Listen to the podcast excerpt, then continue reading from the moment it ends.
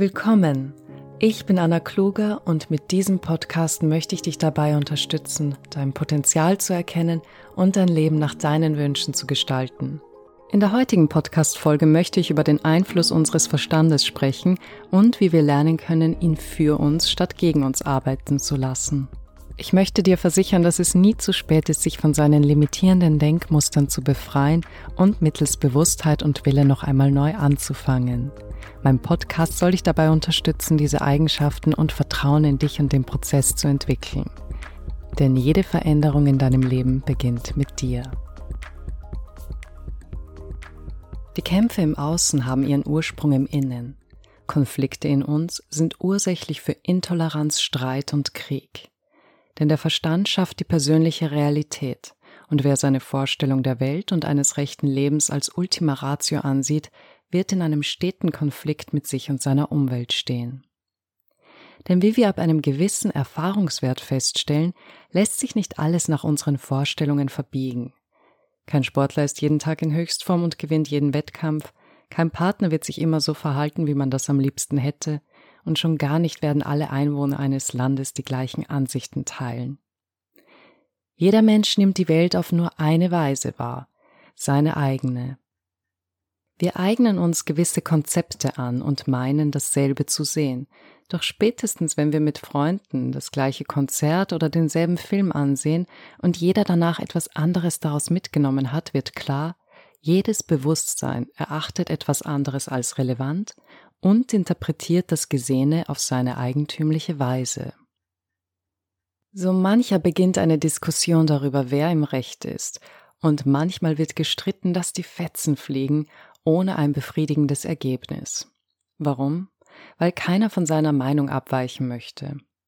Klar, im eigenen Verstand ist sie auch logisch nachvollziehbar, und könnten wir für einen Augenblick mit unserem Gegenüber tauschen, also mit seinen Erinnerungen und aus seiner Sicht den Umstand betrachten, so würden wir feststellen, dass auch diese Sichtweise logisch begründet werden kann und irgendwie Sinn macht. Am liebsten behält unser Ego allerdings recht, weshalb wir diesen Versuch, obgleich für jede einfühlsame offene Person möglich, selten unternehmen. Der äußere Konflikt hat, wie anfangs bereits erwähnt, seinen Ursprung im Inneren eines Menschen, denn wer sich der inneren Gespräche gewahr wird, wird in den meisten Fällen bereits da den Zwiespalt feststellen. Ich muss das heute noch erledigen, aber ich habe keine Lust. Du musst aufstehen, aber ich bin doch so müde. Das sollte ich jetzt nicht essen. Und so weiter. Wer sind denn all diese unterschiedlichen Sprecher in unserem Kopf? Einen nennen wir gerne den inneren Schweinehund, aber wer soll das sein? Wie viele von dir gibt es? Vor kurzem habe ich gelesen, dass der Verstand in einem indischen Text als betrunkener Affe, der von einem Skorpion gebissen und von einem Geist heimgesucht wird, bezeichnet wurde. Jeder Gedanke sei wie eine Liane, und der Affe, also der Verstand, schwingt ziellos von einer zur anderen. In etwa 70.000 Gedanken soll der Mensch täglich haben, viele sich wiederholende und die meisten davon unbewusst und reaktiv ablaufend. Sie werden als Folge von Reizen getriggert, und zwar entweder als Erinnerung der Vergangenheit oder als Vorhersage über die Zukunft. Für einen Großteil der Menschen handelt es sich dabei um Gedanken, die um gewisse Sorgen, Bedenken und Selbstzweifel kreisen. Was habe ich falsch gemacht? Werde ich bei der Arbeit Probleme kriegen? Habe ich diesen Monat zu viel ausgegeben?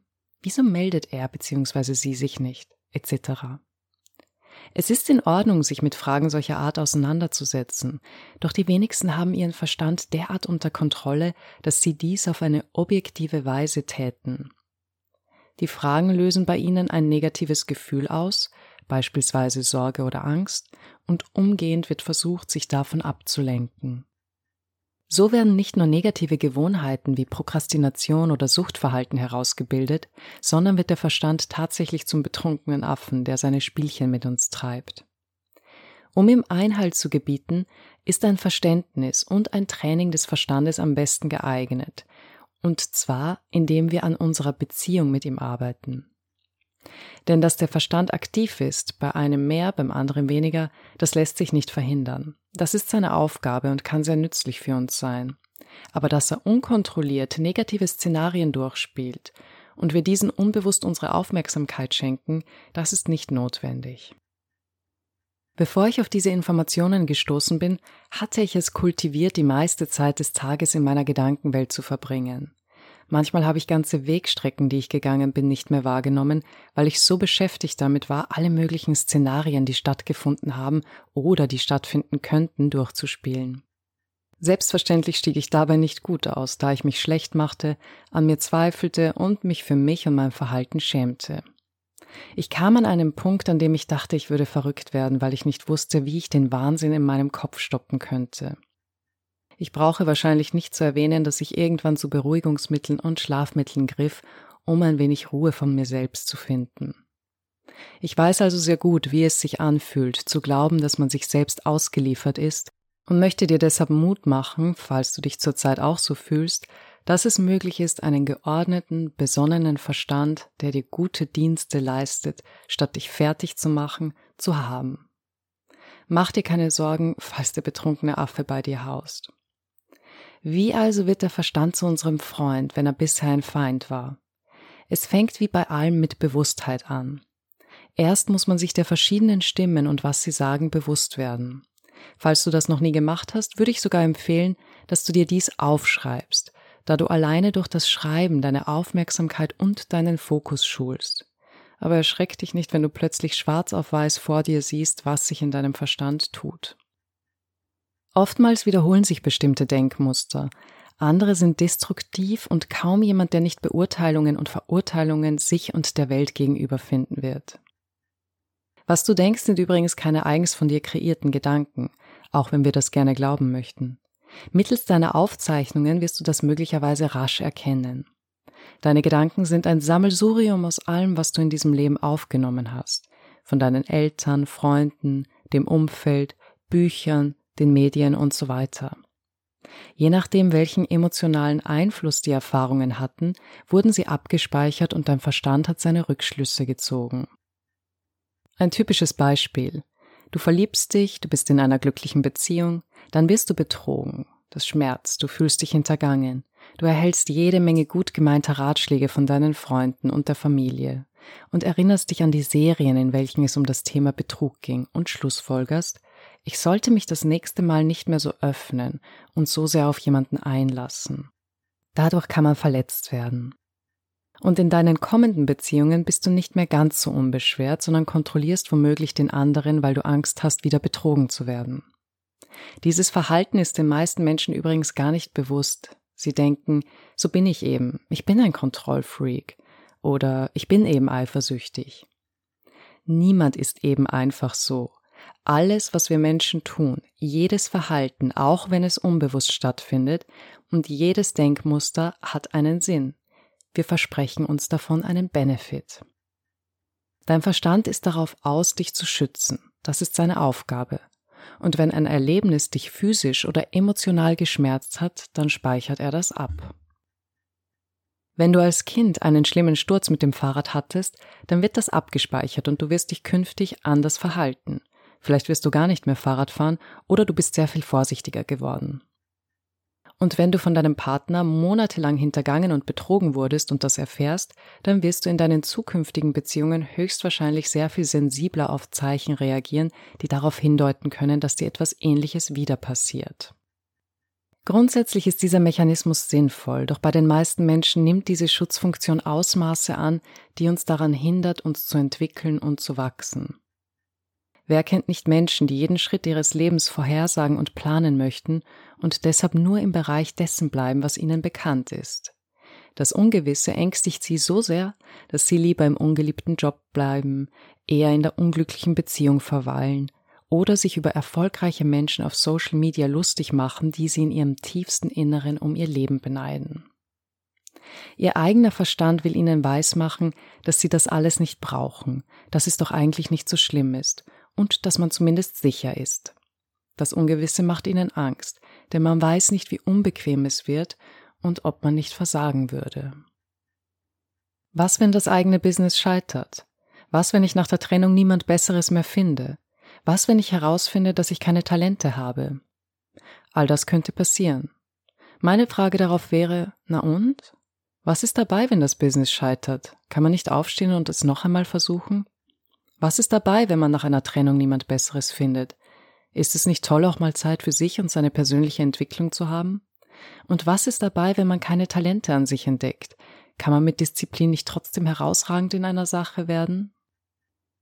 Was also ist das eigentliche Problem? Die Wahrheit ist, dass alles, was ich gerade aufgezählt habe, in unserer Vorstellung unbequem, peinlich oder unter Anführungszeichen das Schlimmste wäre. Das sind die Überzeugungen, die sogenannten Glaubensvorstellungen, die einen zurückhalten.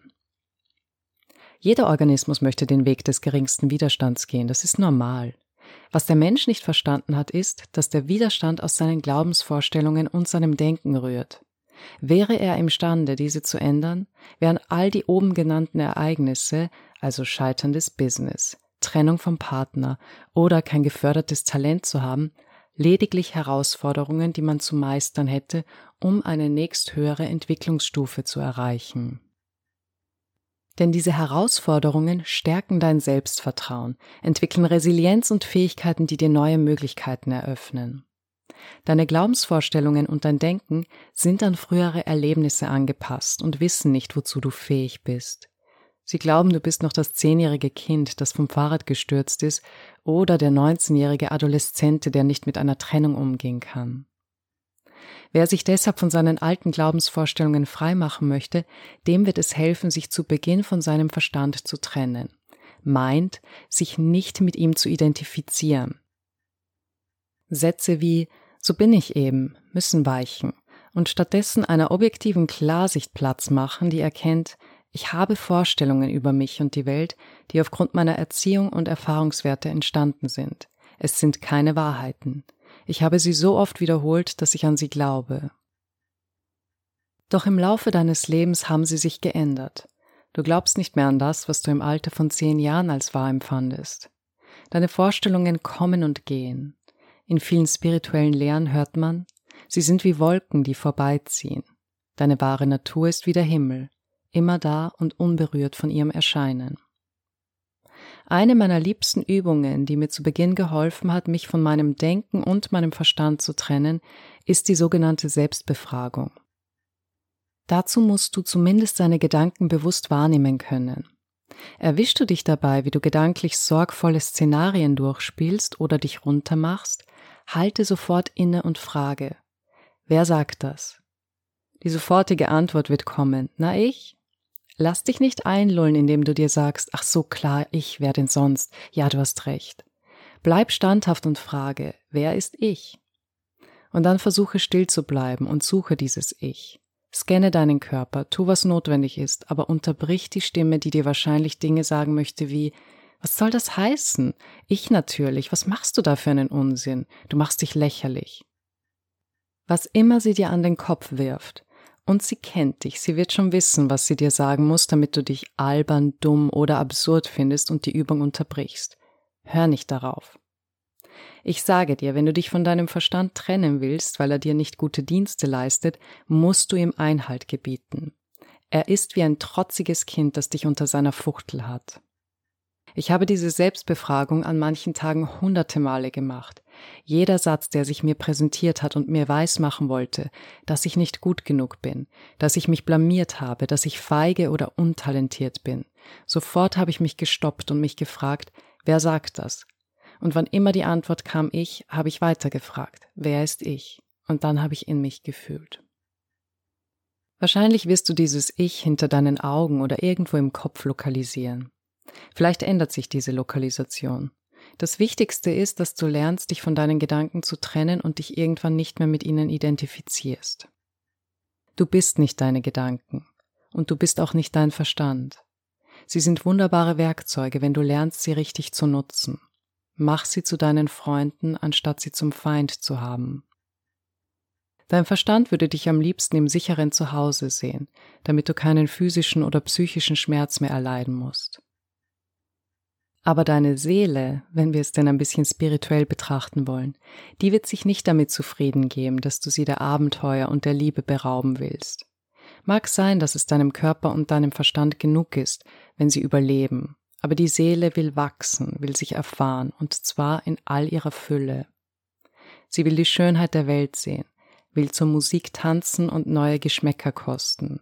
Sie will in der Liebe aufblühen und sich in göttlicher Klarheit suhlen. Und sie weiß, dass Schmerz ebenso zum Leben gehört wie Freude und dass ohne das Leid die Glückseligkeit sich nicht offenbaren wird. Wenn du unzufrieden bist, dann ist das dein innerstes Sein, das dich anstupst und sagt, es wird Zeit weiterzugehen. Du wirst niemals den Ort, den Menschen, das Statussymbol oder das Haus finden, das dich für den Rest deines Lebens glücklich machen wird. So ist der Mensch nun einmal nicht. Der Mensch, wie auch alles andere in diesem Universum, wächst und entwickelt sich weiter.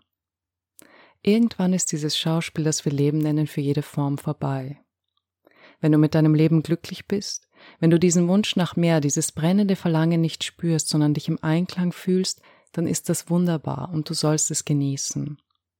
Aber wenn du spürst, dass da noch mehr sein muss, dass das nicht alles gewesen sein kann, dass du dich nicht in deiner Vollkommenheit erlebt hast und weißt, dass du mehr zu bieten hast, dann gib dich nicht mit weniger zufrieden, als dir zusteht. Norman Vincent Peale schrieb in einem Buch, Wirf dein Herz über die Stange und dein Körper wird ihm folgen. Das war die heutige Podcast-Folge. Ich hoffe sehr, dass sie dir helfen wird, mehr Bewusstheit und Vertrauen in den Prozess zu entwickeln. Wenn dich dieses Thema interessiert, besuche meine Website annakluger.com, auf der du mehr zu meinen Angeboten, Büchern und kostenlosen Inhalten erfährst. Ich würde mich freuen, dich bei der nächsten Folge begrüßen zu dürfen. Bis dahin, alles Liebe und viel Erfolg bei deinen Vorhaben.